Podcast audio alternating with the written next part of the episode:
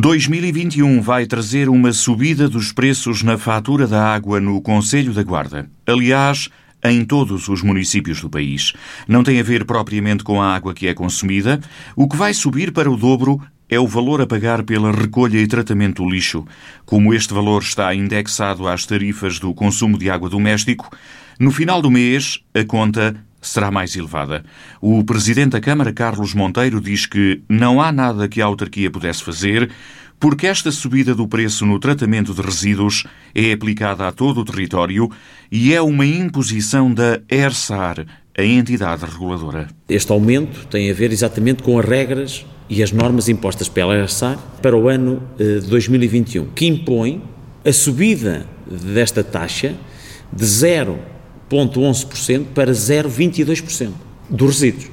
Ou seja, hoje, aquilo que é o custo do tratamento de uma tonelada de lixo que a cidade faz, passa para o dobro 0,22.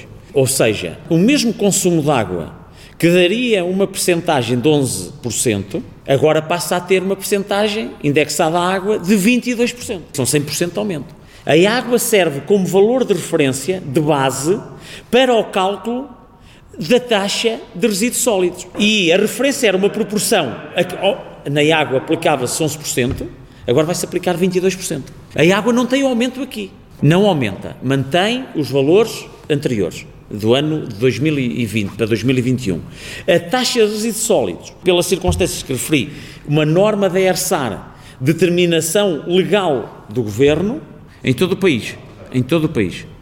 Não é só na Guarda, em todo o país. Mas este aumento para o dobro da taxa de tratamento do lixo não poderia ser colmatado com uma redução por parte da Câmara das tarifas do consumo de água propriamente dito? Carlos Chaves Monteiro diz que não é possível. Temos de ter a noção que as regras da ERSAR estabelecem um equilíbrio. Não pode haver perda, não pode haver lucro. A ideia é tender para um equilíbrio entre o custo e o benefício.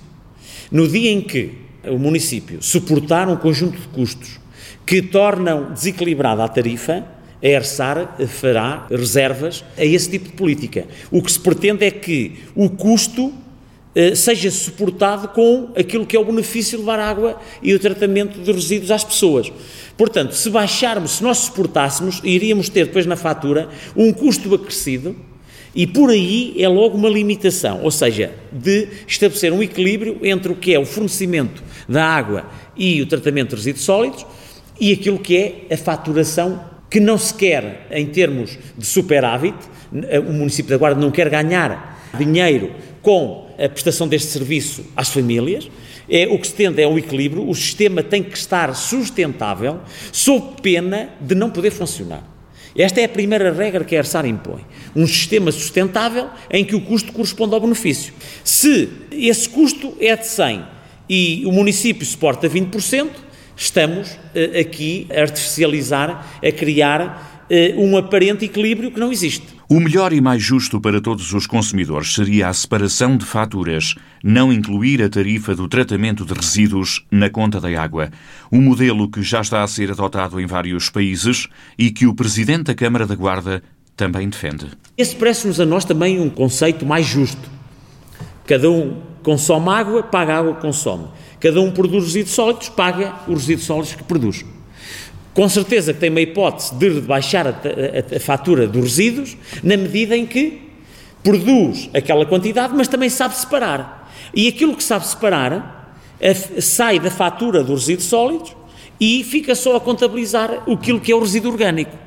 Se também tiver uma política de reciclagem do resíduo orgânico, no seu terreno, no seu jardim, com certeza que baixará necessariamente a sua fatura e faz todo o sentido que haja essa separação. Hoje há eh, modelos eh, que até existem pela Europa, até do ponto de vista eh, da justiça, mais adequados, eh, designadamente eh, naquilo que eh, tem a ver com o tratamento dos resíduos sólidos, poder haver a identificação por cada família, por cada cidadão, daquilo que é a sua produção de resíduos sólidos, identificado com cor, com um chip próprio, com um código próprio, e cada família pagará na proporção do que recicla aquilo que é a sua produção de resíduos. E, portanto, aí apelamos diretamente àquilo que é a consciência de cada família, de cada cidadão.